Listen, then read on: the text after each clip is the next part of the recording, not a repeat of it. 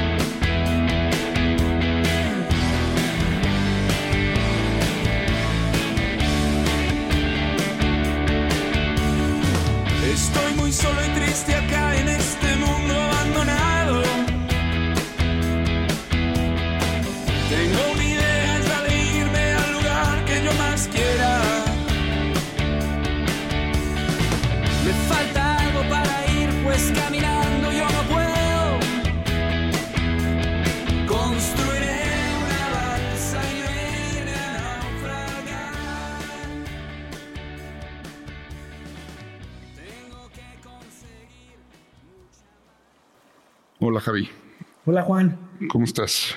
Pues en un sábado eh, muy rico, la verdad es que el clima está precioso, no hay brisa, está esto muy, muy tranquilo y, y por aquí se escucha una guitarra a lo lejos eh, que, que me, que me hace, me, me- me hace recordar esas buenas reuniones en tu casa. Juan.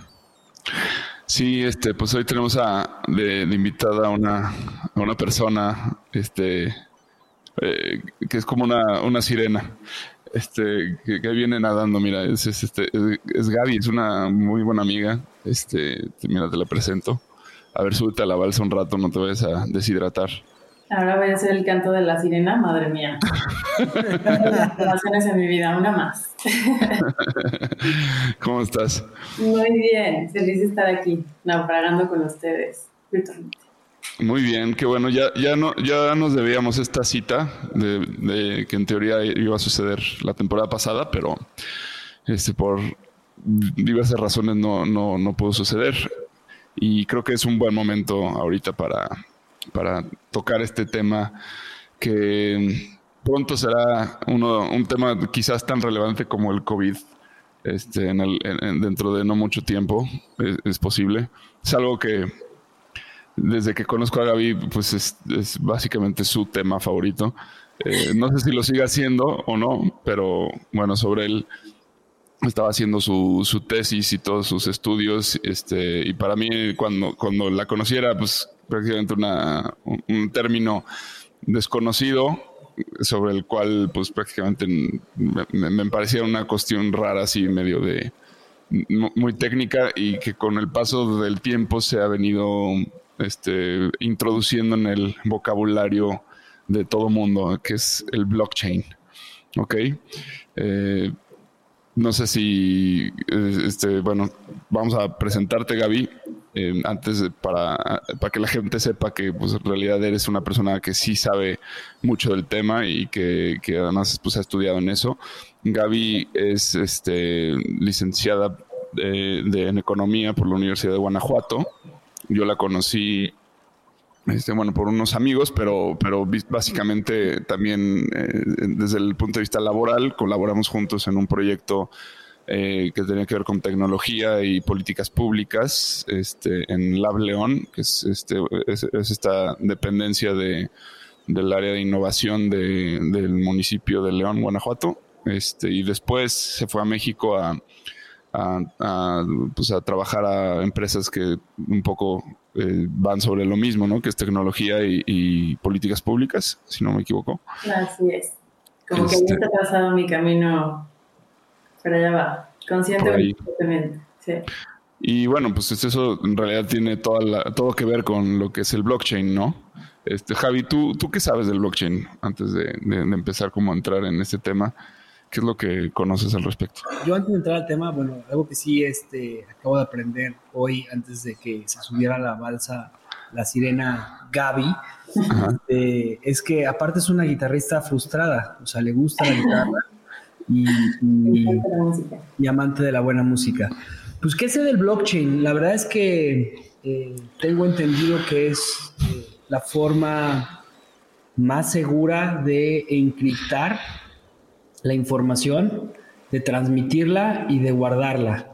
Es casi, podría decirse que 99.99% segura eh, por la forma en cómo está encriptada sé que tiene algo que se llama un hatch, sé que tiene un código, sé que eh, va cambiando ese código cada vez que se va agregando a, la información a, una cadena y entonces lo hace, lo hace como, como un algoritmo imposible de, poder hackear. Eh, sé que es parte de lo que inicia Bitcoin con este japonés, o sea, es como la base de Bitcoin, pero no sé mucho.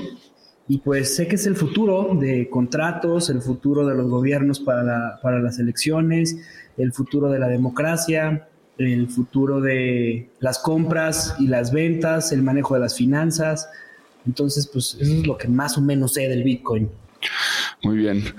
Pues yo sé mucho menos que eso, o sea, digo, sé que ah, yo conozco conozco un poco, un poco cosas más generales y, todo, bueno, todo lo que me, alguna vez me platicó Gaby justo de esto de las transacciones seguras. Este, pero bueno, sobre todo me interesa el, cambio de paradigma que puede implicar y a nivel económico y, pues en general cómo puede afectar nuestras vidas en todos sentidos. Este, y bueno, pues hablando como en términos muy de los náufragos, pues este, creo que el, el blockchain puede ser uno de los factores importantes de ese nuevo mundo, ¿no? Al cual nos estamos dirigiendo y que tratamos de, definir aquí lo mejor que se pueda. Esperemos que sí. Bueno, al menos yo espero que sí, desde hace ya varios años, siete años. Eh, entonces, pues bien, esos gueses creo que eh, Juan Carlos nos dio un poquito como flashazos de, de, lo que contiene como todo este ecosistema eh, blockchain de lo que hemos, lo que podemos leer por aquí por allá. Y creo que, como bien lo dices, Papi, más que hablar eh, sobre cómo funcionan o las technicalities de it, pues más bien eh, hablar justo para empezar y entender como la importancia de esta tecnología, creo que es importante comenzar esta historia en por qué, por qué importa o por qué cambia este juego, qué parte del juego cambia, o si cambia todo el juego completo, ¿no? Entonces, eh, si quieren empezamos eh, con preguntas o yo empiezo y me arranco por donde quiera, o como, usted ya. Yo quisiera empezar con una pregunta más este, general. ¿Por qué te interesa tanto este tema?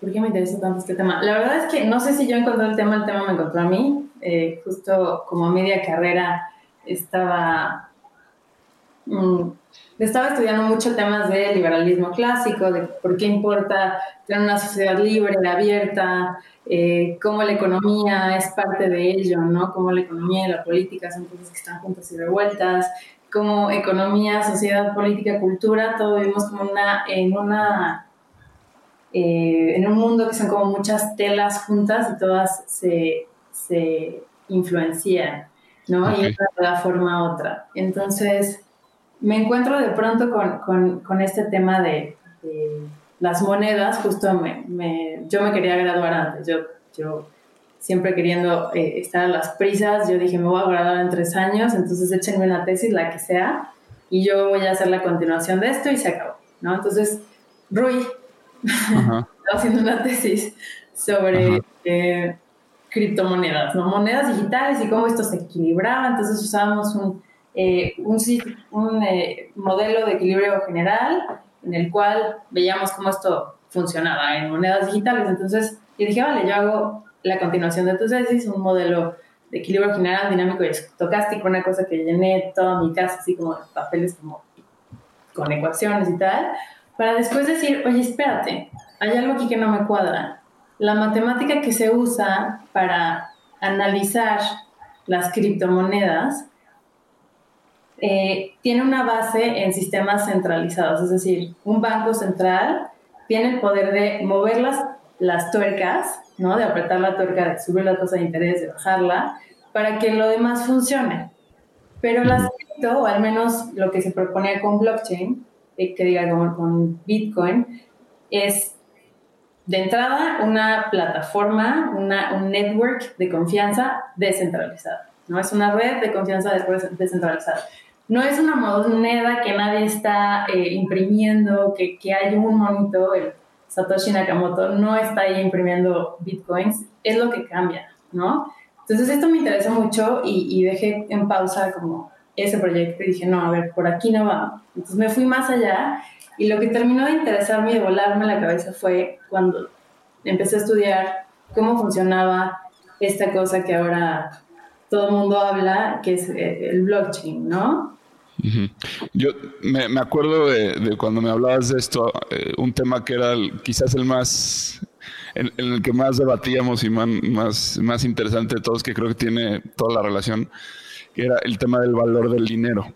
O sea, eh, bueno, o sea, sí, del, valor, ¿no? Este, teníamos este debate en el que Gaby decía que el dinero, eh, su valor es única y exclusivamente la confianza que la gente le tiene, mientras que yo decía que no, que, el dinero está soportado, bueno, primero en, el oro y, el valor del oro era otro debate, que también, este, ok. ¿Qué digo? Seguramente ya tiene, yo no soy economista, pero, pero yo, yo sostenía que el oro... Está interesante tu postura, porque, o sea, y lo que dice Gaby es que efectivamente el oro dejó de serlo durante mucho tiempo. Está regresando, ¿no? Están regresando algunas países a, basar sus, reservas en oro, ¿no? Sí, este, pero bueno, justo dije, bueno, en, cierta época era el oro, el oro tiene un valor intrínseco que es difícil de explicar porque en todos lados este, tiene valor más, más allá de su aplicación este, científica y lo que sea que sirva como el mejor conductor y demás, este, pues por la belleza que tiene, en todos lados el oro tiene valor pero después se pasa pues a la fuerza de trabajo, a la capacidad de producción de un país, etcétera, etcétera, y sobre eso se va sustentando, digamos, el valor de la moneda. Eh, la teoría de Gaby es que es mucho más que eso, o sea, que es, o mucho menos que eso, más bien, que es única y exclusivamente la confianza, o sea, es una idea que la gente tiene sobre... O sea, mi teoría, o sea... sí, sí, sí. Pero bueno, háblanos de eso. Esto, también fue algo que me empezó a interesar mucho porque cuando empecé a leer de esto, entonces yo quería platicar con todo el mundo sobre el tema. Y para empezar, así como que primera asesora de tesis literal, las palabras literales fueron ¿en qué mundo vives? y yo es que este es el futuro, ¿no? Y como emocionada, ya sabes, enamorada de la idea, que también fue algo que me alejó un poco de, de hacerlo rápido. Este, en qué mundo vives, ¿no? Y dije, bueno, pues, la mitad en el que vivo y la mitad en el que quiero, ¿no? Y hacia dónde vamos, un poco de perspectiva. Este, entonces empecé a hablar con la gente, con, con, amigos, con conocidos, con gente en la calle, literal, como para ver cómo, cómo estaba el nivel de conocimiento y la masa crítica sobre el dinero. Entonces yo decía, bueno, la gente sabe que el oro no, o sea, que el dinero no estaba copiado por oro desde 1976 de facto, ¿no? Eh, o sea, yo ni siquiera había nacido, ¿no? Pero yo nazco y todavía la idea de que mi dinero vale porque estaba copiado en oro es algo que hasta hace, digo, no he entrevistado a otra persona, pero en ese tiempo que estaba yo como queriendo este, sacar información del ambiente y de la psique social, pues seguía como una, como una, con un, un hecho vigente, lo cual pues era falso, o sea, era falso totalmente, ¿no? Pero que la gente lo crea soporta esta confianza en el dinero fiduciario que por definición vale solamente la confianza que se le otorga. La confianza no en el papel, obviamente, pues tú, agarras un papel y un pedazo de billete es, papel. En quien confías es en, en la institución que la emite, ¿no?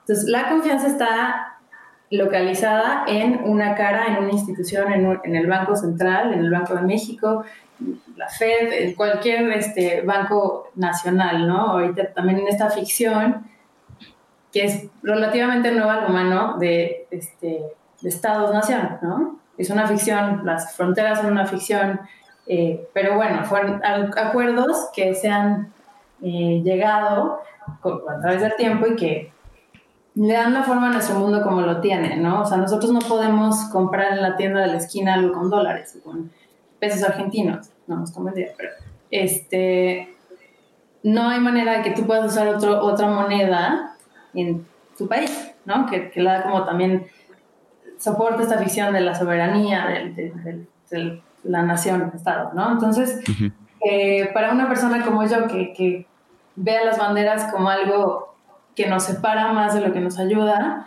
y que han causado tanto mal en este mundo hasta ahora, eh, entonces ver como esta nueva oportunidad de tener una un sistema monetario descentralizado que no dependa en la confianza en un banco o no. Porque ¿qué pasa? Cuando tú te enteras que X persona, que es el director del Banco Central de tu país, es un corrupto, entonces todo se cae, toda tu ficción se cae en un día, es más, en un segundo, ¿no? La confianza en un nodo o en una institución o en un ente es frágil para todo el sistema. Y creo que es un, es un concepto que también me ayuda a entender muchas cosas. El tema de la fragilidad versus la antifragilidad, ¿no? O sea, la confianza en una institución que rige un sistema entero y que las decisiones de esta institución van a afectar la vida diaria, si una persona come o no come, literal, de, de, de todo un sistema, entonces ahí empecé como con todas estas preguntas eh, más existenciales y como del sistema y tal, y empecé a indagar eh, lo, que, lo que representar usar blockchain para más cosas, ¿no? Para tener, para proveer a un sistema eh, de antifragilidad. ¿Qué es la antifragilidad? Por un lado tenemos la fragilidad, la espada de Democles, ¿no? Esta, este mito, ¿lo, ¿lo conocen? No, la verdad, no, no. El rey es, es, una imagen que seguro todos hemos visto, pero imagínense un rey sentado en un trono con una espada en su cabeza colgando de un hilo. Ok. Entonces, todo el reinado pende de un hilo, literal. Si ese hilo se corta, la espada cae, se acabó.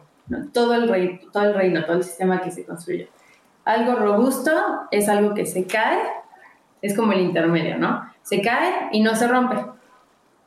No es como un vaso plástico. Se cayó, rompió, es robusto, perfecto. Pero qué tal, por ejemplo, el Phoenix, el ave, el ave Fénix. Entonces se, se, muere o se quema, o ¿cómo está la historia? Se, quema y renace de las cenizas, ¿no? Exactamente, entonces vuelve de, nuevo a su forma. Pero él es frágil, no es robusto. El, el, ave eh, fénix es robusto porque se muere, pero renace de las cenizas y vuelve a su estado igual que el anterior. ¿no? Pero algo antifrágil es como la hidra. La que le corta la cabeza y vuelven a nacer y nacen dos. Exactamente. Entonces, los sistemas antifrágiles o algo que es antifrágil, que lo mm, veo en cualquier en la vida, o sea, nosotros somos antifrágiles, los humanos, todo lo orgánico es antifrágil. Tú cortas una planta y no se muere, vuelve a crecer de alguna forma. Y no igual, aprende que las condiciones que le llevaron a dañarse, no las, las evite, pues, ¿no? Así somos, o deberíamos hacer los humanos, ¿no? En teoría y en, el mejor de los casos. Este, entonces, la Hydra lo que hace es eh, aprende de los errores. Los errores son más información, es decir, enriquecen su sistema. Ok. Al contrario de empobrecerlos, enriquecen el sistema. Entonces, dejando de todo este eh, mambo jambo eh, de, varias cuestiones, pero ya les aventé cosas que son importantes para entender por qué esto es tan importante. Eh, es que, bueno, lo que ofrece blockchain es una tecnología que facilita el consenso. ¿Por qué esto es importante? ¿Qué necesitamos para tú y yo llegar a un consenso el día de hoy? Un consenso, por ejemplo, en yo te voy a comprar algo. Sí, siempre hay un intermediario, digamos, ¿no? Este, que puede ser un documento o algo que, que, se firme, el pacto, digamos. O sea, esto, me acuerdo que Foucault en algún momento hablaba de, eso. O sea, en ese momento nace la necesidad de una ley cuando hay un juramento o un, o un pacto, que eso es lo que hace que el trato se vuelva trato. ¿No? O consenso. Totalmente. Entonces, eh, por ahí, eh, en las épocas de Platón, sí, como que se, se cambiaba la idea. Antes de Platón había otro señor, eh, un, un, emperador, un rey, este, no me acuerdo su nombre, Juventus, creo, Juvenal. Era muy celoso, ¿no? Entonces, no confiaba en su esposa y la encerró y dijo, pues le voy a poner un guardia. Pero luego dijo, pues tampoco confío en el guardia porque entonces le voy a poner un guardia a ese otro guardia, ¿no? Es como su, su, pregunta, que es muy vieja y que esta tecnología viene a resolver, es ¿quién va a cuidar a los guardianes? ¿Cómo realmente es que confiamos en las otras personas para cooperar, para hacer eh, acuerdos voluntarios de cooperación? Eh, entonces hoy día, como, como lo dices Juanpi, dependemos de instituciones o de intermediarios que nos ayuden a confiar en una ley que nuestro pacto va a ser, se va a cumplir eh, para siempre, ¿no? Necesitamos a alguien que nos diga eh, sí o no. Y esta es como la evolución de la historia de la contabilidad. Otra historia más. Al principio, ¿cómo, ¿cómo, es que las, las empresas o los, los comerciantes llevaban las cuentas de, de lo que vendían, los reinos, ¿no? Eran literal la historia. Entonces estaba el bookkeeper y agarraba una hoja y decía, bueno, hoy, día 23 de enero, eh, Juanita vino y compró tal. O vino María y este, nos debe tanto. Pero era como una historia lineal. Sí. ¿no? Y era frágil en el sentido que dependía de el bookkeeper. Si se le olvidaba, si se enfermaba, si se le iba así un dedazo o era disléxico, agárrate, porque todo el mundo debía más o menos. Sí, o si se quema un día la casa, ya valió todo, ¿no? valió todo. Y realmente es que el valor también eh, reside en la escasez y reside en, en la historia, ¿no? Y puedes decir de eso, el valor, eh, el valor se, se guía por la, por la historia, por cómo nos contamos la historia, por la verdad, la verdadera historia. Pero ¿quién cuenta, quién decide cuál es la historia o la versión verdadera? ¿no? ¿Quién valida y autoriza esas versiones? Sí. Después pasamos a, bueno, esto se le llamaba como a los ledgers, a, las, a los libros de contabilidad de una entrada. Después pasamos a los de doble entrada, que este, si alguien aquí estudió alguna vez contabilidad, él debe ya ver, ¿no? el profesor, pues es el de la doble entrada, de la doble entrada, que fue súper importante para el comercio internacional, porque entonces nos daba una claridad de, de dónde viene a dónde va y como una claridad de el estado de las empresas. Entonces, em, dado que las empresas podían dar transparencia para posibles inversionistas, el comercio fue creciendo más y más y más, ¿no? Y eso de alguna forma posibilitó la, globalización como la conocemos hoy día. Pero también tiene como esta fragilidad de que la contabilidad la lleva una persona o un departamento. ¿Qué pasó en la crisis? Bueno, ya salto cuántico, se acabó la, la, clase de historia, bueno, vamos a historia más reciente. ¿Qué pasó en 2008? ¿No? Sí bueno, la burbuja. La inmobiliaria, la burbuja inmobiliaria. Que se empaquetaron los, las, las, este, todas las hipotecas se empaquetaban de diferentes formas, de las A, las B, hasta las Z. Bueno, se llamaban Z. Eh, tenían un nombre que no recuerdo ahorita. Y, y, fueron generándose cada vez con mayor toxicidad eh, porque empezaron a mezclar a las buenas con las malas la gente empezó a adquirir créditos de forma mucho más sencillas por culpa de las eh, calificadoras y esto generó todo un problema mundial al, al, que al, momento en el momento en que las calificadoras perdieron la confianza que nunca se les echó la culpa este se cayó el sistema. Y no fue Barlet ¿no? la espada de Democles se rompió el el sistema se cayó. Y todos todos de alguna forma la sufrimos no todos en entonces, regresamos a esta pregunta que, creo que todas las nuevas tecnologías y las tecnologías que son disruptivas, que está tanto de moda esto, de decir que algo es disruptivo, son preguntas que se hacen sobre, son respuestas que se hacen sobre preguntas muy viejas, ¿no? Y creo que la pregunta más interesante que responde blockchain es, ¿quién va a cuidar a los guardianes? Who will guard the guardians? O cómo vamos a, encontrar un mecanismo para confiar eh, dentro de nosotros en una red y que esta confianza sea sustentable. Fíjate que algo que está pasando bien interesante a medida de que todo, todas estas preguntas que estás haciendo, y, creo que podría hacer luego otra plática contigo, eh, hasta con Petaco, y hacer como una, una, un debate interesante de esto, porque algo que está pasando también es la democracia. ¿Qué tan verdadera es la democracia? O sea, eh, ¿quién escogió a Joe Biden? ¿Los americanos? ¿Quién escogió a Andrés Manuel López Obrador? ¿Los mexicanos? ¿O fue un grupo de personas que escogieron entre candidatos y nos pusieron a ese y ahora sí escogimos todos? Entonces se empieza a volver lo que tú acabas de decir, o sea, eh, la confianza está en un grupo de personas que escoge a los candidatos. Y ese grupo de personas, ¿por qué escogen? ¿Y por qué no escogemos todos? Eh, entonces se, vuelve, se vuelve un tema bien interesante y todo a través del blockchain. O sea, todo esto nace, no es solamente el blockchain, o sea, esto como bien lo acabas de decir, viene desde, desde los tiempos más antiguos. O sea, cuando nace el, interés en el imperio romano, eh, los cristianos estaban en contra de que hubiera interés y la usura era un pecado mortal. Hasta que llegó Juventino, uno de los emperadores, y dijo, bueno, vamos a tratar de, arreglar el interés para que no sea tanto tan malo, porque, pues bueno, el, modo que era como la forma clásica de, de cobrar el interés era un interés del 48%, cosa que hoy en día te están cobrando algunas, algunas, algunas instituciones. ¿eh? Tarjeta de crédito está por arriba del 54%. Entonces, las chiquitas con las chiquitas y las chiquitas, ahí encuentras eso.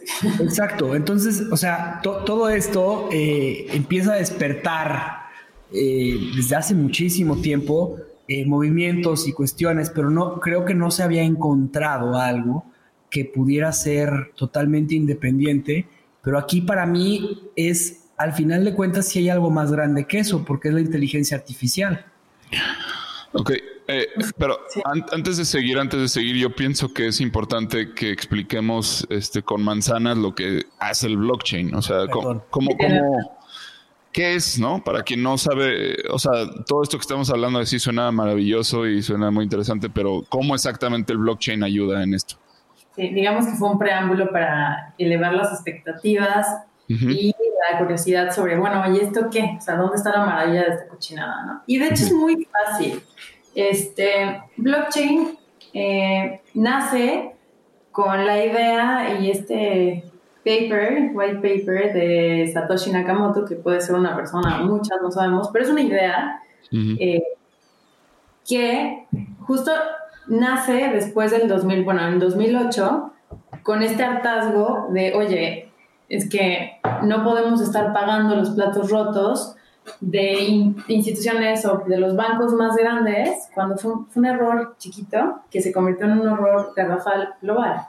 Lo mencionaste muy bien en, cuando decías un poco sobre la historia de, del dinero y de cómo fue eh, el mercado, el, dinero como un lenguaje que, que, que, es parte del ser humano, que nos, nos ha acompañado en la evolución de, la civilización como eh, hacedor o, o tejedor de relaciones humanas. El comercio fue lo que más hizo y generó integración cultural, ¿no? O sea, sin el comercio y sin que yo vea que tus diferencias me ayudan a mí a ser mejor y que aumentan mis capacidades, sin el, el, medio de hacer comercio, que es el dinero, no hubiéramos llegado a tener una llamada este, en una balsa, pero por Zoom. no, no tendríamos la tecnología que tenemos, eh, el cooperar y ver que nuestras diferencias nos hacen mejores es para mí lo que más me vuela la cabeza porque es parte como de un pensamiento sistémico de evolución, ¿no? Este, entonces, el dinero como un lenguaje debe de ser libre, desde mi punto de vista. No hay nadie que deba de estar diciendo si yo puedo decir X palabra o no, o bueno, los puristas también, como que la lengua se mantenga siempre de alguna forma está ok, es una manera respetable de pensar, pero yo creo que el lenguaje es vivo y va a evolucionar para siempre para alcanzar a decir lo que tenemos que decir hoy y aquí, ¿no? Este, entonces, ¿cómo podemos encontrar un sistema que nos permita hacer eso? Eh, entonces ahí va. ¿Qué es blockchain? Funciona, sí. ya, Gaby, ¿pero qué es? Bueno, es una tecnología, es una base de datos, básicamente. Pero la, la, creo que la pregunta aquí no es qué es, sino cómo funciona. Ok. Yo creo que todo. O sea, ¿dónde está? ¿Dónde está? ¿Qué es? ¿Cómo funciona? ¿Quién lo inventó? ¿Quién lo inventó? ¿Cómo se usa? Ok, muy bien. ¿Quién lo inventó? Un, pelado o varios pelados que hicieron un, paper que dijeron, a ver, vamos a hacer una manera en la que todos podamos eh, como prescindir de bancos. Estamos hartos de no poder confiar, de, ponerla, de depositar la confianza en sistemas tan frágiles. Entonces, bye, vamos a hacer algo que sea en forma de red, que sea peer-to-peer, que sea persona a persona, que es creo que lo más orgánico que puedes que el peer-to-peer, para quien no lo ubica, pues es básicamente la tecnología que inventó Napster, ¿no? O no la inventaron ahí, pero ahí se usó, ahí, ahí todo el mundo la, conoció y que, que es este, pues la transferencia de datos este, de, de, una computadora a otra por medio de Internet. Sí. Eh, entonces, tienes una red que es, em, tú dibujas eh, la, como el esquema pasado, pues pondrías un nodo muy grande que es el banco y después muchas patitas salen de ahí y todos los demás estamos abajo. Pero nosotros que estamos abajo o arriba o al lado, donde quieran, pues no estamos conectados entre nosotros. Estamos conectados al centro, al banco y exactamente. Entonces es algo jerárquico top-down. Es bidireccional en lugar de ser eh, como dijo, rizoma. Ah, sí, exacto. o sea, es bidireccional, significa que nada más tienes que eh, sube y luego baja, y luego sube y luego baja, y no puede ir hacia un lado o hacia otro porque tiene que pasar por un banco central. Sí, para, para quien no, a lo mejor no, no, entienda la diferencia entre una transferencia bancaria normal y, y una transferencia por medio del... O sea, la transferencia del SWIFT es, es así, ¿no? Es justamente como una tecnología que permitió eh, el, paso del dinero a través de un banco eh, y quien monitorea todo es, ese banco, ¿no? El, blockchain no funciona así, no pasas a través de ningún organismo.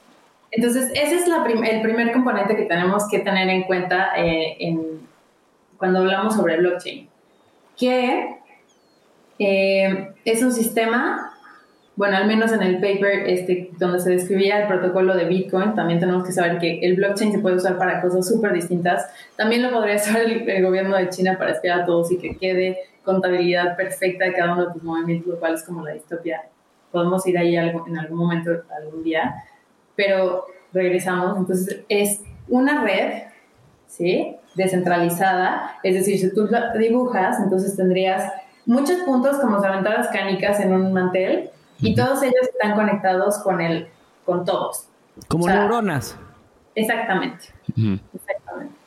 Entonces todos los nodos están conectados, ¿sí? Pero no dependen de uno ni, ni nada de eso. Entonces tienes este sistema y las transacciones que pasan ahí, o los acuerdos de cooperación, o como le queramos llamar, todo lo, lo que se intercambia, los, lo que se fire ahí, se va guardando y se va registrando, pero de una manera, o sea, no hay un bookkeeper, entonces no está el monje acá de que reconstruyendo la historia, sino que todos, todos los nodos tienen su hoja de contabilidad compartida que se va actualizando en tiempo real y se va verificando a través de un consenso global, ¿no? Entonces, eso es lo que se le llama yo tengo una eh, duda, una duda, o sea, o sea, a lo mejor es una pregunta muy tonta, pero si, si el dibujo es así, o sea, los nodos están todos interconectados, al final de cuentas, este, no pueden, o sea, yo si, digamos, soy la canica de un extremo y, me, y quiero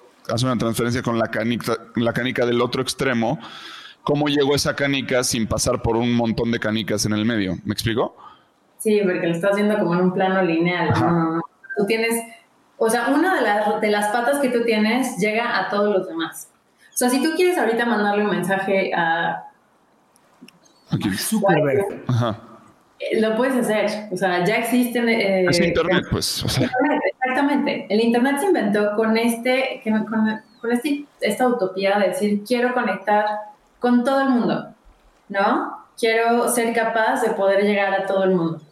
Ok, pero entonces eh, lo que no entiendo es cómo funciona esto de, no centralización. Ok, entiendo que a lo mejor no hay un organismo, eh, institución, que sea el que conecte todos los puntos, pero no se puede llegar a ese, de, de un extremo a otro extremo sin pasar por un centro.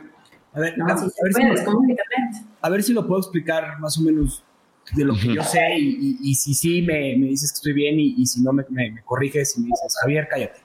Este, o sea, imaginemos que, que, somos nosotros tres, ¿no? Y nosotros tres tenemos la capacidad de transferirnos cuestiones. Entonces yo soy el uno, Juan es el dos y tú eres el tres. Entonces, al momento de yo pasarle a Juan eh, un peso, eh, Juan se convierte el 101 y tú te conviertes el 0131. ¿Por qué? Porque ya estás conectada con Juan. No sé si sea así o cómo funciona. No sé te hice más bolas. No, a ver. perdón, mi, pregunta es, o sea, al final de cuentas, aunque no haya una institución, sí hay un centro por el cual se pasa la información. No, ¿cuál es el centro? O sea, hay un banco de... Es que, a ver, estamos hablando de dos cosas y las estamos mezclando. Estamos hablando primero de blockchain. ¿Realmente qué es? Es una base de datos. Lo interesante es cómo se construye. ¿Cómo se construye? De una forma en la que se va encadenando bloques de información que están marcados por el tiempo, ¿no? Tiene una marca de tiempo y es una contabilidad infinita. O sea, un blockchain eh, cuenta la historia, la verdadera historia por consenso de lo que pasa en una red. Eso es blockchain, esa es la tecnología. Ahora, Bitcoin es la primera aplicación de blockchain que es dinero. ¿no? Es una moneda, tiene un token, pero también puedes hacer contratos inteligentes, puedes tener como otros assets digitales ahí, ¿no? Pero bueno, vamos a simplificar. Es dinero, es la primera aplicación de blockchain, es decir, Bitcoin no es blockchain, Bitcoin está arriba de un blockchain, o sea, funciona gracias a que está eh, en un blockchain y es a, lo que iba, es la, la de contabilidad de, de triple entrada. Ya ven que les contaba la historia de la única entrada, doble entrada que permite el comercio. Y este, o sea, esta revolución es una revolución, una disrupción en cómo contamos la historia de lo que pasa en una red o en, un, en una firma, en, una empresa. Okay.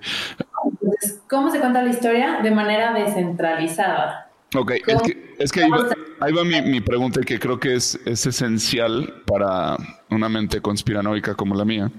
Claro. Que no, que no, bueno, o sea, es, ok, eh, pero no, no es, o sea, yo, yo digo, para, para que yo pueda hacer una transacción con un fulano que está en el otro extremo, alguien me tiene que dar su teléfono, por ejemplo, alguien me tiene que pasar su WhatsApp. Okay. Este, esa información viaja eh, y, y, para que yo pueda hacer un enlace con, con, el otro, tiene que pasar, quizás no le llame centro, pero a ver, ¿cómo funciona el Internet? ¿Dónde está el World Wide Web? O sea, ¿en dónde está el Internet? O sea, hay servidores, hay, hay, este, o sea, por algún lado pasa. Al final de cuentas, es posible eh, nada más migrar el sistema bancario eh, a, una tecnología blockchain, pero que de todas maneras haya un dueño, ¿me explico? Eh, y, que, y, que, en el dado caso de que eso sucediera, blockchain podría convertirse en lugar de en algo tan maravilloso como lo que nos estás planteando, sería un sistema de control absoluto o sea, en el cual este, estás frito si, si, si, si alguien controla eso, ¿no? Totalmente. Y era un lugar que, que todavía no estamos listos para. todavía no es tiempo de hablar de eso. espera. Pero tienes toda la razón. Ok, dejo ahí la pregunta en el aire. No, no, me encanta. Porque es cierto, o sea, tú necesitas internet y necesitas servidores que son puntos frágiles, con el sentido que, hemos estado discutiendo, eh, del sistema. También hay otra manera este, o sea, ya existen otras maneras. El tema es que no son mainstream. O sea, hay como un internet, es eh, Interplanetary File System, ¿no? El IPFS. Y es un internet en el cual cada quien es un nodo y corre, hace como si tú tuvieras un modem que está sosteniendo una parte de la red y si todos tenemos uno en la casa, entonces se distribuye como ese poder, ¿no? Lo que hace Bitcoin, Bitcoin como la red y como el protocolo que usa blockchain es súper interesante porque justo eh, propone un sistema, sí, sí se usa Internet, sí, sí es frágil en ese sentido, totalmente, pero propone un sistema en el que el sistema monetario, el sistema de pagos, es uno descentralizado, es decir, que todos están conectados con todos a un paso, a un mensaje de distancia, y es distribuido el poder. Es decir, todos los nodos, no voy a entrar en technicalities, no todos, si quieren podemos hablar un episodio nada más de cómo funciona así, full blockchain, que diga Bitcoin, pero entonces todos tienen el poder de verificar y autenticar eh, que las transacciones que, que, están pasando en esa, en esa hoja de contabilidad son verídicas. ¿No?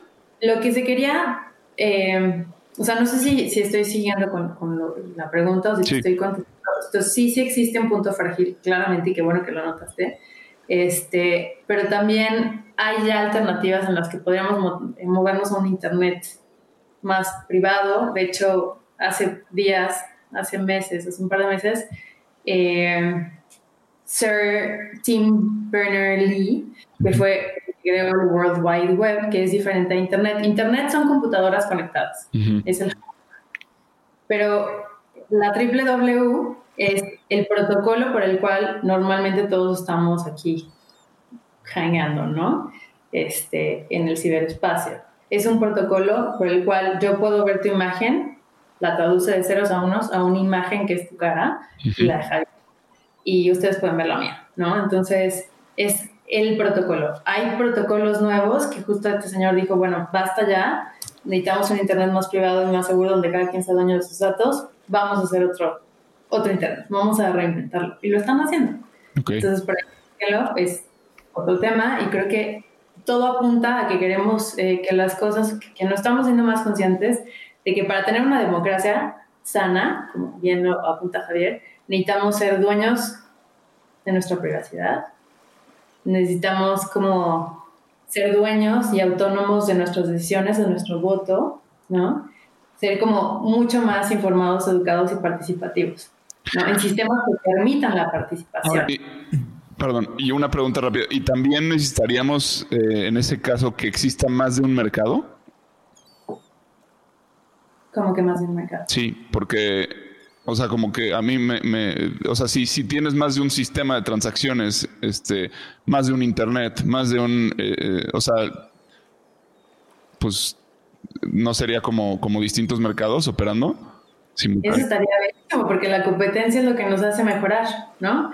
De hecho, hay muchos autores en economía, como al menos Hayek, o, este, bueno, entre otros, que hablan sobre la competencia de dinero, ¿no? Entonces ellos decían, bueno, ¿por qué tengo que usar una moneda que aparte encima una persona pues, cambia a, su will político, a su voluntad política, y yo tengo que este, decir que sí, que no tengo otra opción, ¿no? ¿por qué no hay una competencia de dinero, ¿no? De monedas, que me ofrezcan condiciones mejores, que me ofrezcan mejor inteligencia de cómo usar eh, y manejar las tasas, ¿no? Entonces, eso es en, un, ellos lo pensaban en un sistema top-down porque ni siquiera se imaginaban que esto era posible, que iba a venir una tecnología que, que, fuera como en forma de red, que, que, normalmente las redes tienen esta inteligencia sistemática, ¿no? Entonces imagínate que todos estamos compartiendo la misma información, todos estamos verificando y el, y el, el tema o la definición de democracia es el poder en el pueblo, ¿no? Lo que tenemos es una democracia representativa, es decir, elegimos un representante y que él tome las decisiones por mí, pero ahí ya se vuelve un punto frágil. Lo que representa este tipo de interacciones nuevas que se pueden dar con bacopeadas o sostenidas en tecnología blockchain son eh, acciones conjuntas para cierto fin. En el caso de Bitcoin es para eh, intercambiar dinero, es la aplicación más común, se puede hacer otro tipo de, blockchain en el cual sea un sistema de votaciones, en el cual todos los nodos tengan su propia autonomía, su poder, su privacidad, ¿no? Este, y estemos como todos conectados para un fin y que no estemos confiando en el contador de votos si lo hizo bien o mal, si Georgia tardó siete meses más o no. Eh, entonces es un, es un sistema mucho más antifrágil, ¿no? Gana de los errores. Por ahí este, hay dudas, ¿no? Como qué tan, qué, qué tan hackeable es. Muy hackeable. El tema, o sea, es igualmente hackeable que todos los demás. El tema es que aprende, cada hack no lo debilita. Es información que viene y que dice, ah, mira, esto es una, tenemos esta debilidad, blindemos, ¿no? porque es una inteligencia sistémica, ¿me explico? O ya me fui out there. No, está... Eh, Perfecto. A ver, nada más para, para, entender el blockchain para Domis. Eh, sería, tienes un, un bloque, o sea, supongamos que ahora sí la voy a explicar yo en bloques. Es, este, somos cada quien un bloque. Una cajita. Una cajita. Ah, no, que los bloques no somos las personas. No, no, no, o sea, yo te voy a mandar a ti un dinero. Sí. Y ese dinero que te voy a enviar a ti, que está a través basado en la tecnología blockchain, porque si no, no funcionaría, es, eh, te voy a mandar 100 pesos en, en, eso. Eso se empaqueta en un cuadrito, en un cubito que le llaman bloque. Sí. Es correcto. Es correcto, pero eso no... después? Ok, eso es blockchain en una aplicación de, como Bitcoin o como Ethereum, bueno, como Bitcoin, porque estás, estás teniendo una transacción de dinero. De dinero que no es real en el término, o sea, o sea no, no, no es material, pues. O sea, solamente puedes mandarlo porque no es material.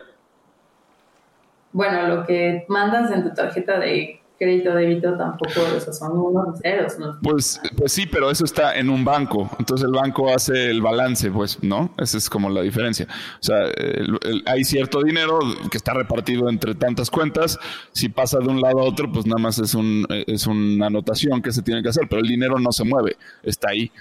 Este, eh, eh, o sea, es que esto es lo que es súper interesante. Por ejemplo, hay, hay, yo escuché de, un, de una, una cosa que se llama gold money, que es una criptomoneda basada en oro, donde hay, eh, la empresa tiene bodegas de oro, ¿no? Entonces tú les compras cachitos de oro a cachitos. Este, si quieres, te lo pueden mandar físicamente a tu casa, pero entonces ya, ya no tendría sentido porque eh, pierde sentido la, la, moneda, eh, la criptomoneda que ellos hacen. Entonces, de la confianza me permite preguntarte, ¿en quién estás confiando en ese caso? Ah, bueno, pues es una empresa, es una empresa particular, eh, eh, pero así... Entre un banco y esa cosa que le metieron el tema de blockchain, pero en sí lo que blockchain quiere reinventar es la confianza en una red. ¿Por qué no podemos confiar en el sistema en el que vivimos? ¿Por qué tenemos que confiar en héroes, en el mito del héroe, ¿no? Que nadie es nunca infinitamente bueno ni infinitamente sabio, So, hay un nivel de fragilidad ahí. Entonces, lo que tú estás poniendo como una opción es algo que es exactamente que un banco central, ¿no? Una empresa, es un emprendimiento padrísimo que le pone blockchain. Muy bien, pero si ellos tienen el oro o no, siempre va a estar como un question mark. Ok, sí. Ahí está el pequeño, eh, la diferencia. Entonces, regresando a cómo funciona esta cadena de bloques, es decir, el cómo se genera un, un blockchain es, somos una red descentralizada, todos podemos comunicarnos con todos, no hay ningún emprendimiento aquí, o sea, no, no es una empresa, no es una empresa que viene a decir aquí, este, yo ofrezco este producto, no. Es, un lenguaje, ¿no? Es como un idioma. Es un protocolo. es, vamos a hacer las cosas de cierta forma. ¿Cuál es la forma? Si tú quieres intercambiar, vamos a poner en el caso de los notarios.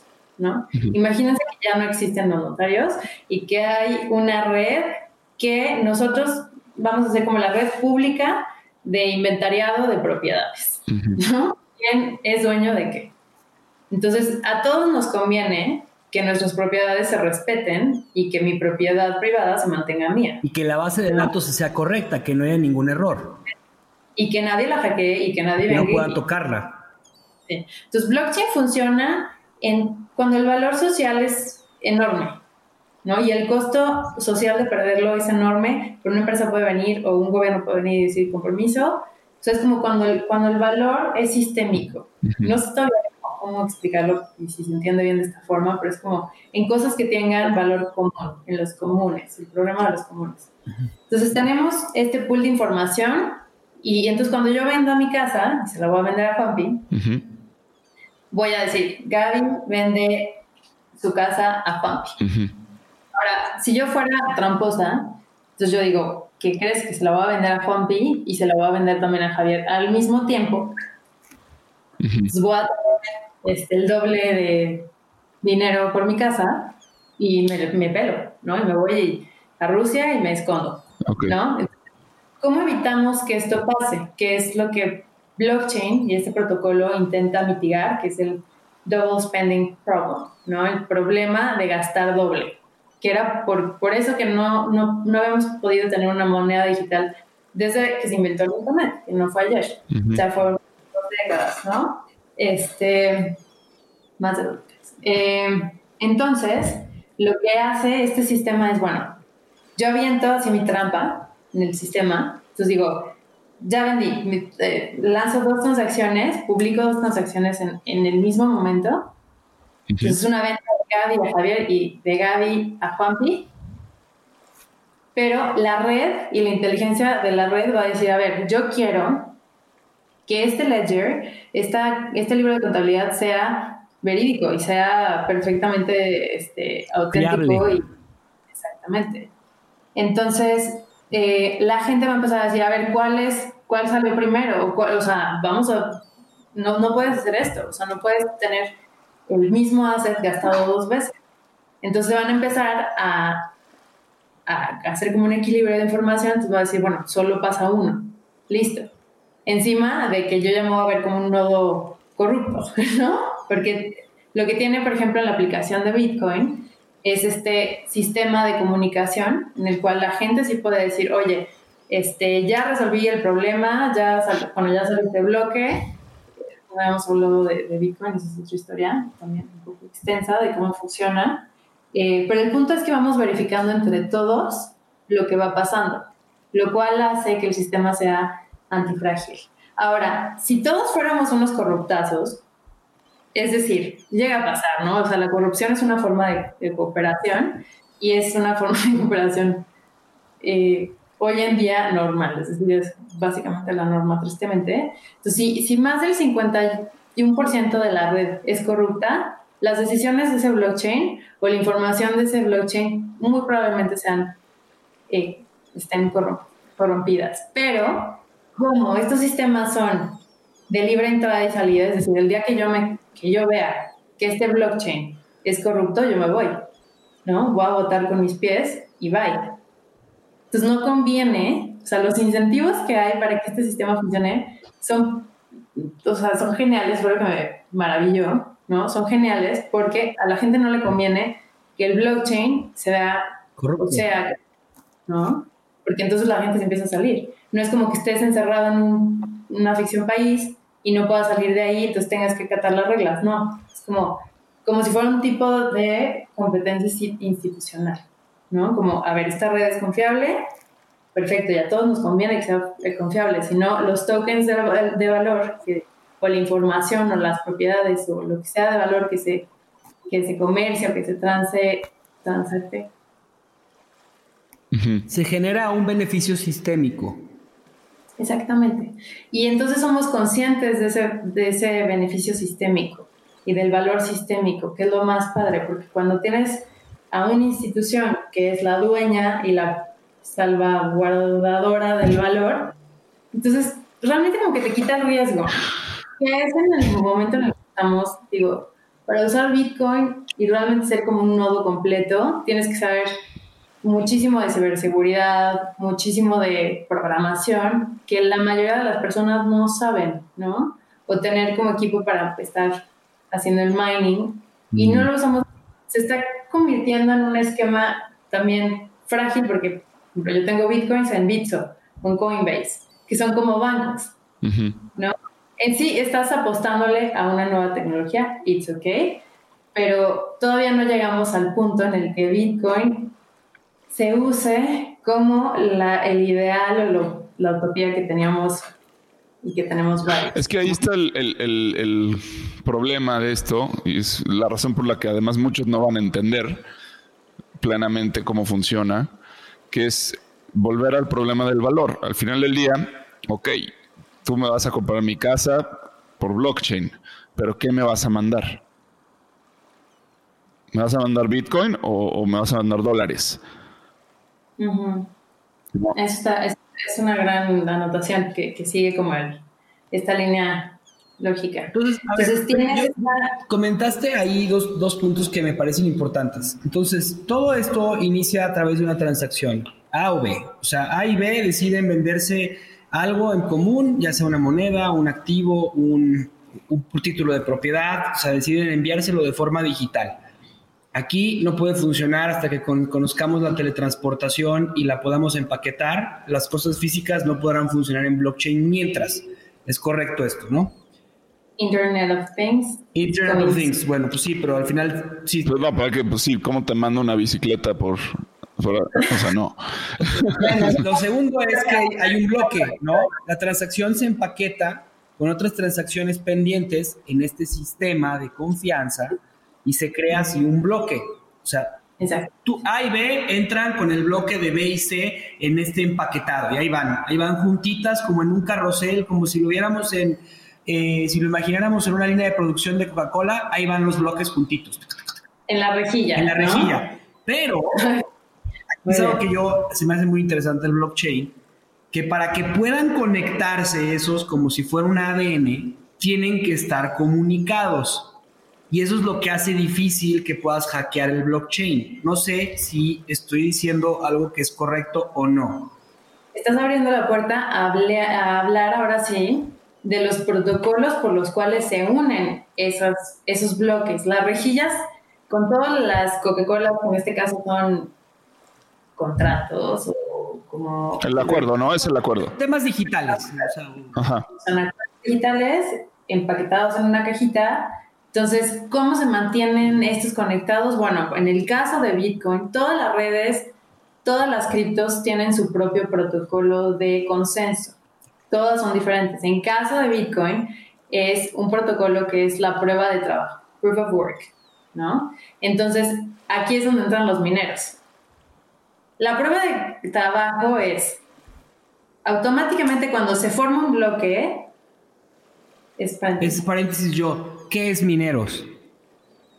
Cuando se forma un bloque, se va automáticamente generar un problema, un puzzle, un eh, problema matemático, ¿no? Y se va a lanzar a la red.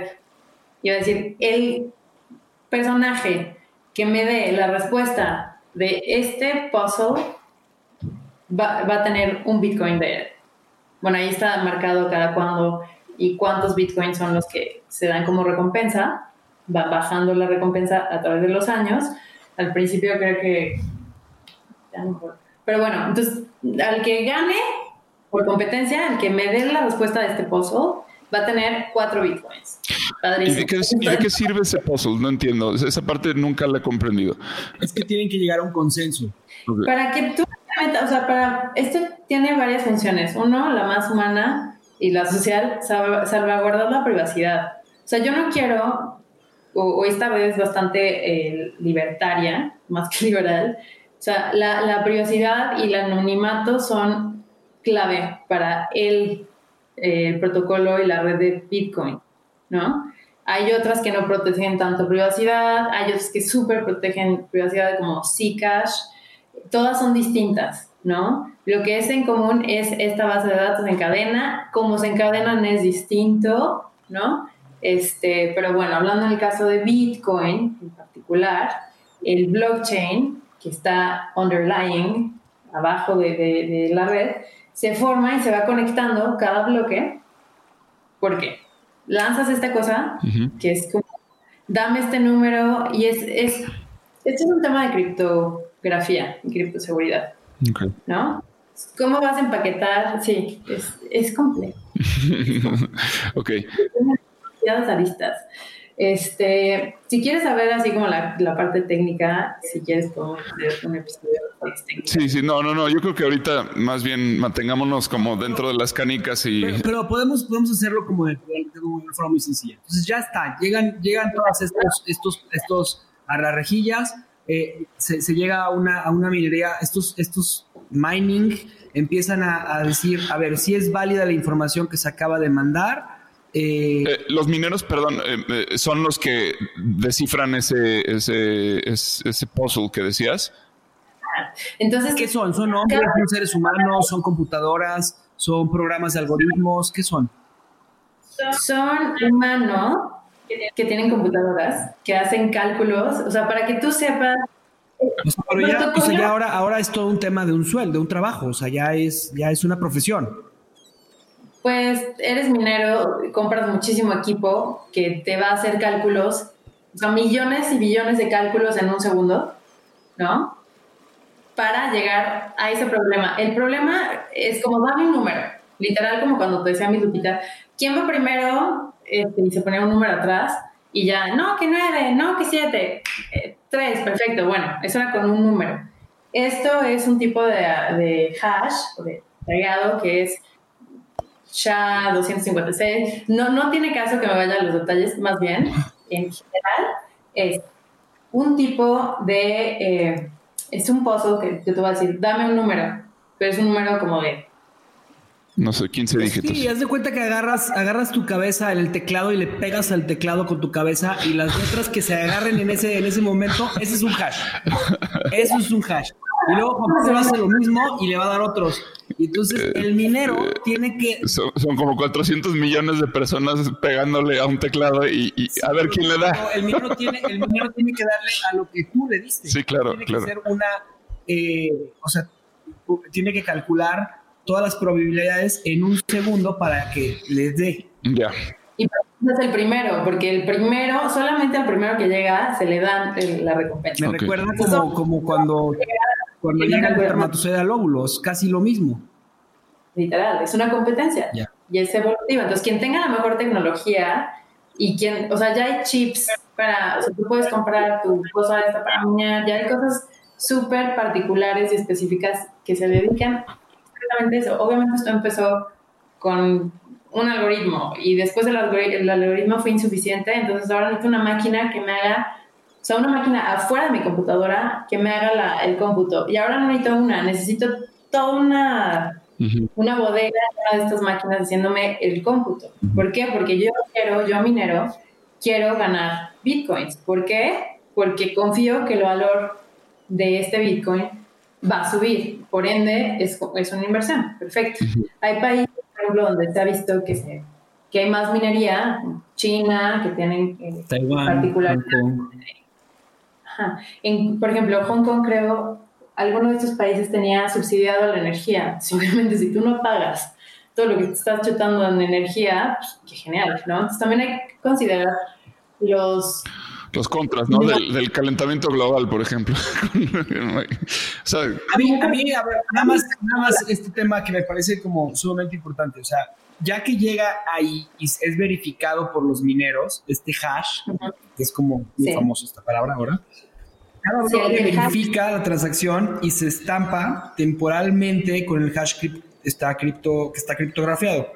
Y entonces se hace una referencia y se empieza a generar una cadena de registros que no puede ser falsificada, salvo si convences a todas las computadoras que están en la red.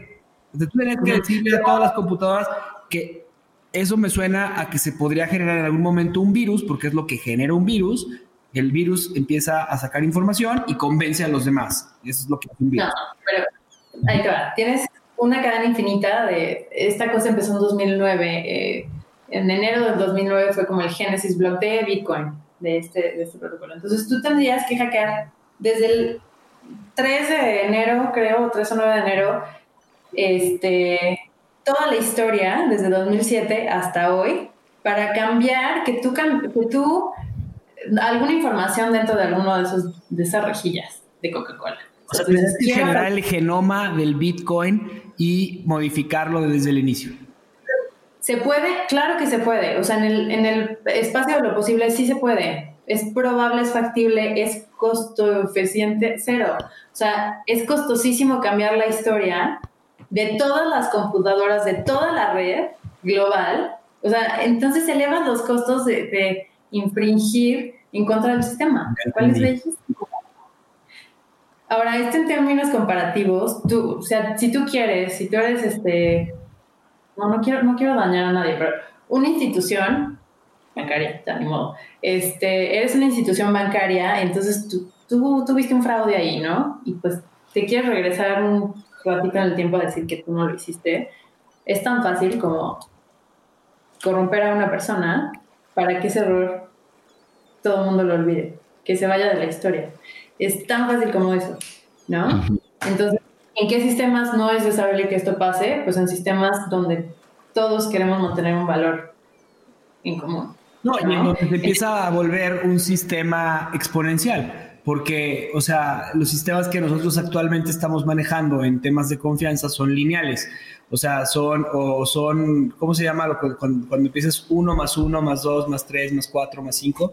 O sea, es un sistema, no sé cómo se llama, ¿cómo se dice eso?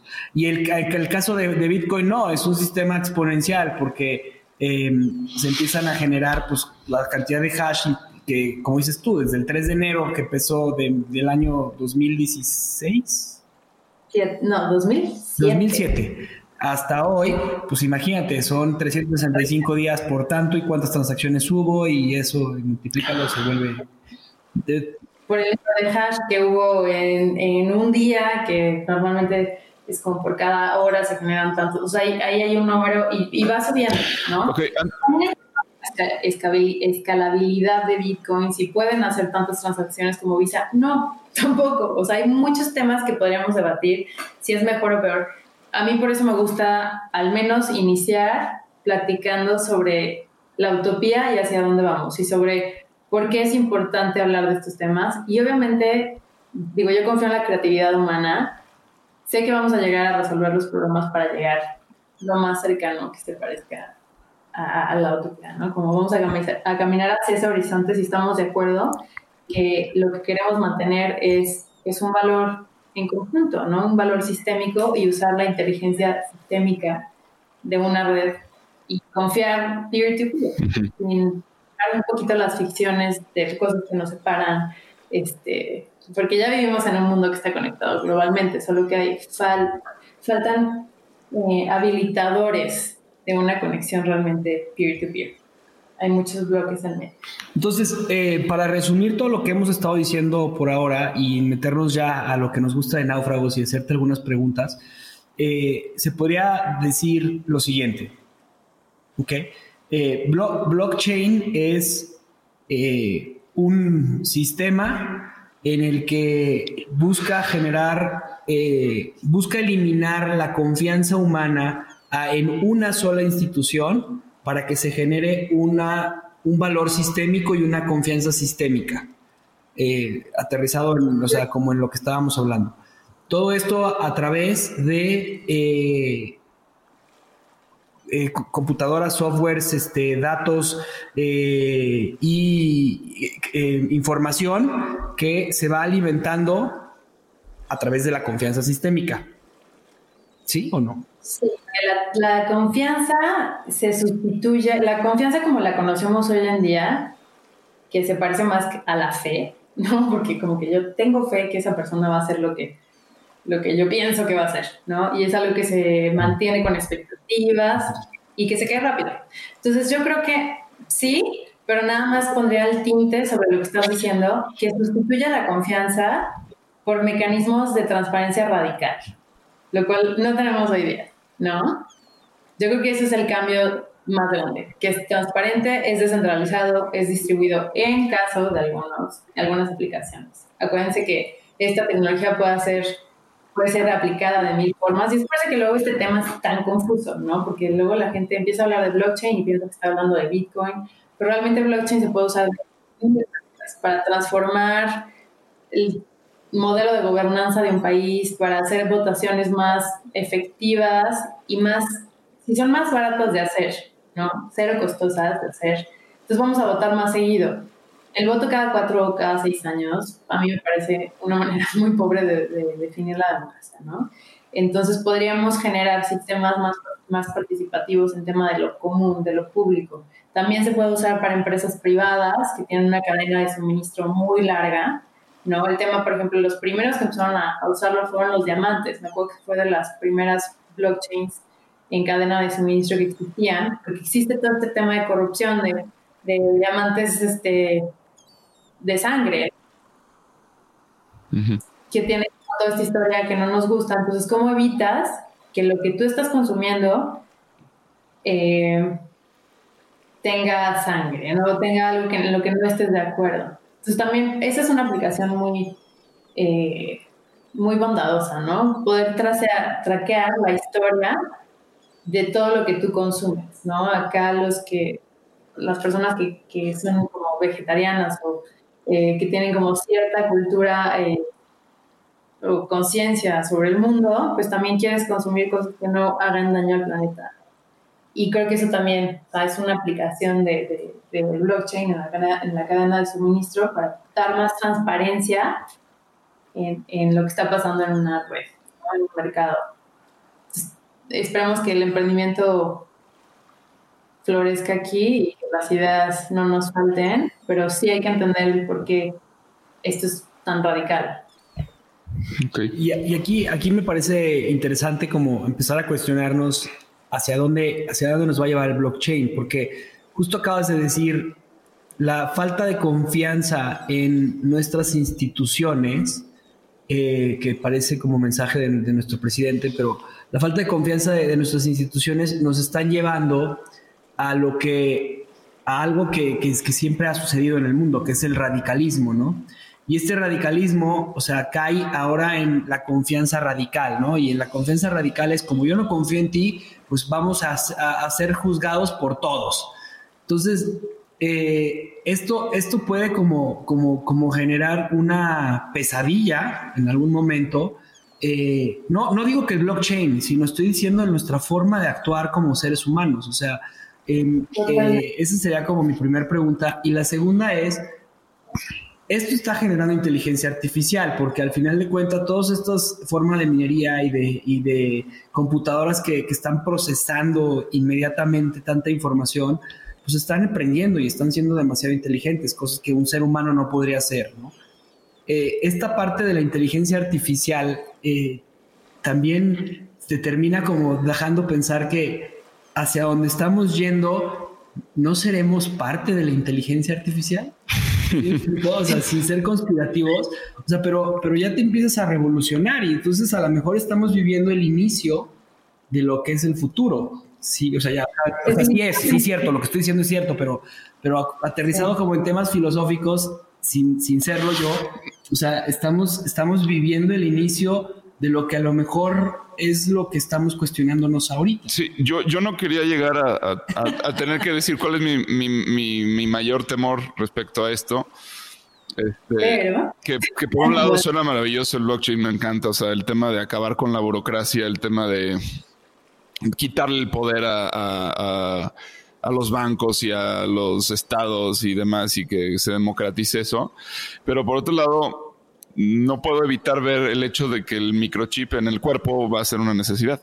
Este, porque en el momento en el que eh, se convierte en un tema de cómputo de peer-to-peer, este, pues, o sea, lo único que puede ser hackeable es tu, es tu, tu modem o lo que sea que uses para conectarte a la red, ¿no? Y, y, y, si la queremos seguro, la tenemos que traer adentro.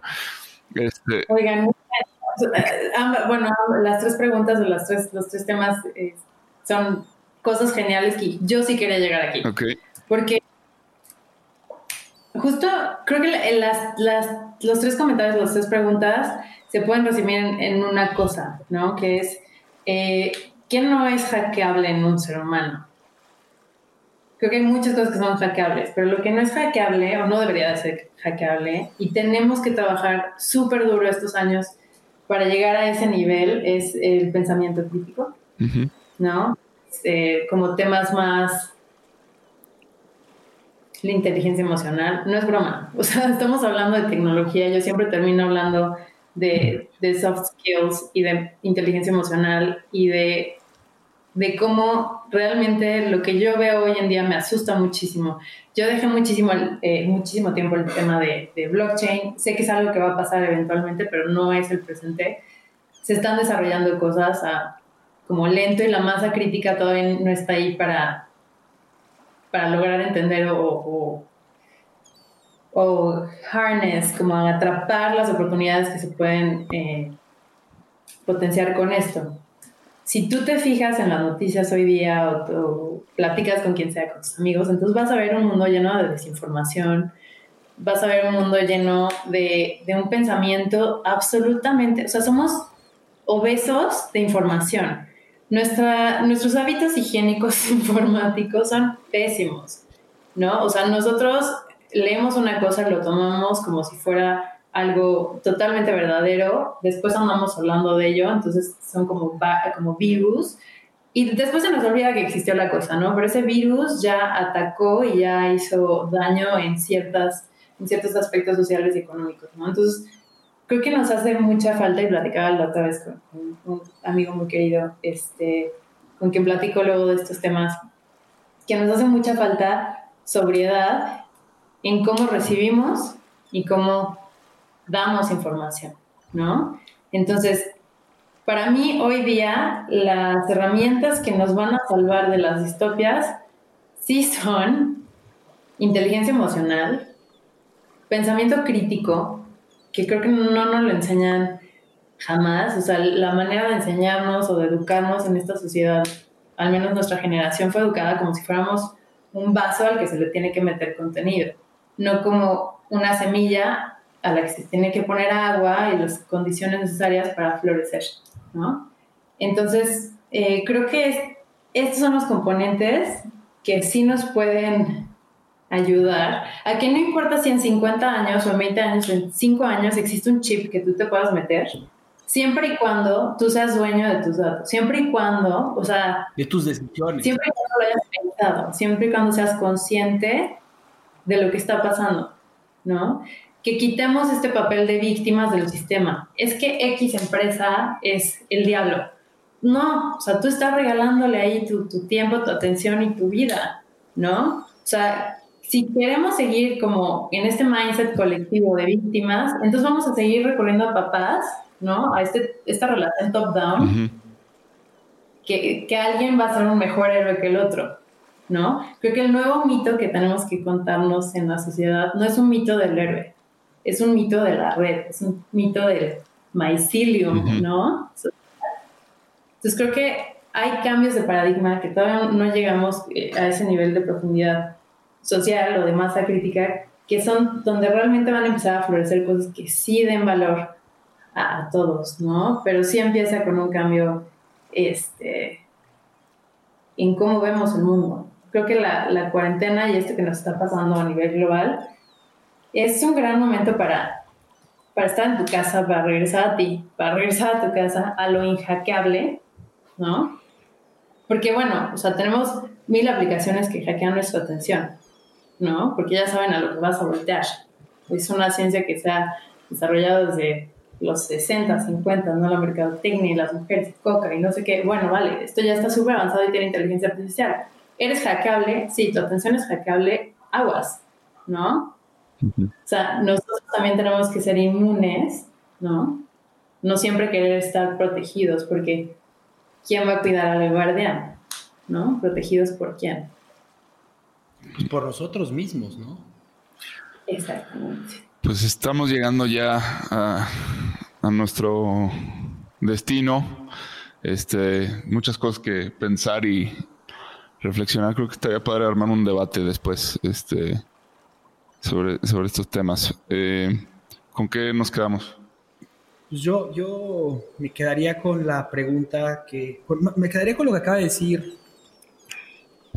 O sea, cuando, cuando lo que hacemos como sociedad eh, deja de tener un, sentido de, como bien lo acabas de decir, o sea, un, sentido eh, humano y es, simplemente comercial o simplemente este, mercantilista, eh, se, vuelve, nos perdemos totalmente nuestra atención. Me encantó lo que dijiste. Yo me quedo con esa parte, me quedo con, me quedo con que eh, la, distopia a la que, a la que todo mundo teme es totalmente... Eh, es totalmente imposible si tú lo si tú, si tú lo si tú lo quieres, o sea, y la única forma de poderlo querer es haciendo lo que estamos haciendo hoy, que es cuestionar, eh, conocer y, sobre todo hasta preguntar cosas tontas como tratar de explicar algo que no puedes entender porque no ni, siquiera lo has tenido, pero por lo menos ya escuchaste y entonces te genera ya esta, esta necesidad de aprendizaje. Entonces me encantó y te quiero agradecer de corazón, porque aparte eres una mujer que tiene muchísimo eh, el interés por porque las cosas funcionen bien, ¿no? Y, que estés trabajando en donde estás haciéndolo, para mí es un orgullo porque eh, cada vez más las redes sociales, cada vez más la tecnología, pues parece que nos está deshumanizando. Y cuando nos debería de humanizar. Para eso se supone que se crearon. Me gustaría compartirles una frase que leí hace poquito de, un sociobiólogo y creo que es eh, una buena manera de, cerrar, pero también que se queden por ahí todos nuestros escuchas pensando, ¿no? Que él decía, Edward O. Wilson, decía, el problema real de la humanidad es el siguiente. Tenemos emociones paleolíticas instituciones medievales y tecnología de dioses. Entonces, creo que lo único que pienso es que una red es tan fuerte como cada uno de sus nodos y como bien lo dices, queremos humanizar las redes, sí tenemos un trabajo de nosotros ser más humanos. ¿Y qué hay más humano que regresar a ti, regresar a tu centro? ¿No? Como esta parte que está tan abandonada, ahí es donde tenemos que regresar y que la pandemia nos está dando chance de regresar a casa de esta manera, ¿no? Muy bien. ¿Tú, Juan? Eh, yo me quedo con, bueno, con esto que eh, ahorita que decías, o sea, eh, creo que, que, que, estamos yendo, o sea, ya ese nuevo mundo empieza a verse cada vez un poquito más claro como esto que decías de los micelios, ¿no? Que tal vez después deberíamos hacer un episodio sobre, sobre esa red de, de micelios, que a su vez tiene mucho que ver con lo que hablábamos eh, con Michelle en, el tema de los rizomas, este, del rizoma y de, este de esta manera de, entender la realidad no como una línea eh, este y no, no, no, con la linealidad espacio-temporal del antes y el después, sino más bien como una multiplicidad y simultaneidad, ¿no? que es lo que decía Deleuze, que son estos conceptos complejísimos de entender, eh, sobre todo para la época en la que fueron escritos, pero en el momento en que ves que están haciendo esta tecnología y que las implicaciones que puede tener en toda nuestra forma de interactuar y y vivir y demás, pues ya no es, ya no es un concepto, o sea, ya se, convierte en una realidad, una realidad que eh, es muy distinta, o sea, que ya no tiene la figura de papá y mamá, este, sino más bien es, es, es todo un, un sistema, eh, sí, o, sea, neuronal, ¿no? Que al final de cuentas es, pues lo del tema del nodo, es pues Así funciona el cerebro. Son neuronas que son capaces de, conectarse y de generar cálculos este, complejísimos en cuestión de, nanosegundos, ¿no? O sea, eh, son operaciones muy, muy, muy complejas biológicas que de alguna forma estamos descifrando la forma de traducirlas a tecnología. Entonces, el poder de eso va a ser inmenso, inmenso, y no podemos hoy en día ni siquiera este, ver una millonésima parte de lo que significa ese cambio, pero pues eh, se está se está em, se está empezando a ver lo que lo que es no eh, y esto cuando planteábamos la, pregunta del inicio del viaje de pues qué es la posmodernidad y, decía Jameson el, este filósofo que, que pues es nada menos que el capitalismo tardío y que si nos dirigimos o sea que no termina, no deja de ser modernidad, sino es postmodernidad, pero sigue estando ahí la modernidad, porque la modernidad finalmente es capitalismo, es lo que dice Jameson. Este, pues creo que aquí estamos hablando como de, un capitalismo a la no sé qué potencia. O sea, es yo lo que veo es que el blockchain permite el que nazcan nuevos mercados, múltiples mercados. O sea, no únicamente elegir un producto de otro, sino un mercado de otro O sea, do- donde yo hago mis transacciones, no, solo qué divisa elijo, sino este, en qué medio la muevo, ¿no? Este, y es, es algo que me parece inconcebible cuando hoy solo tenemos uno, este, y con las broncas que eso implica, ¿no? Este, entonces, pues creo que Aquí capitalismo horas. para rato. ¿no? sí. o, o- o algo, o algo diferente. Esto yo creo que ya no es capitalismo, porque el capitalismo se basa justo en el capital, eh, que, que, que, que, pues en este caso era el oro. O sea, o sea, eh, eh, nos lleva a la pregunta del valor, ¿no? Que también, en- Capitalismo. pues quién sabe, pero, pero creo que la, la pregunta que nos debe guiar es ¿qué es el valor? ¿Qué es el valor? ¿Dónde está el valor? ¿no? Y, y ahí está, eh, ese es el, el- el asunto. Bueno, nos quedamos con muchas preguntas. Pero un placer eh, platicar con ustedes. Qué, qué rica plática. Gracias por la invitación, gracias por, por las preguntas, por el interés. Y sí, claramente, digo, es bueno que nos quedemos con más preguntas, porque creo que la gente hoy día tiene muchas respuestas, pero pocas buenas preguntas. Mm. Entonces, hay que trabajar en, en, esta, en este músculo de hacer buenas preguntas, ¿no? Así es. Gracias por Gracias. intentar explicarle a dos náufragos barbones qué es el blockchain. Te lo agradezco mucho. Gracias. a ustedes. Gracias, pues Tiremos anclas, Juan. tiremos anclas.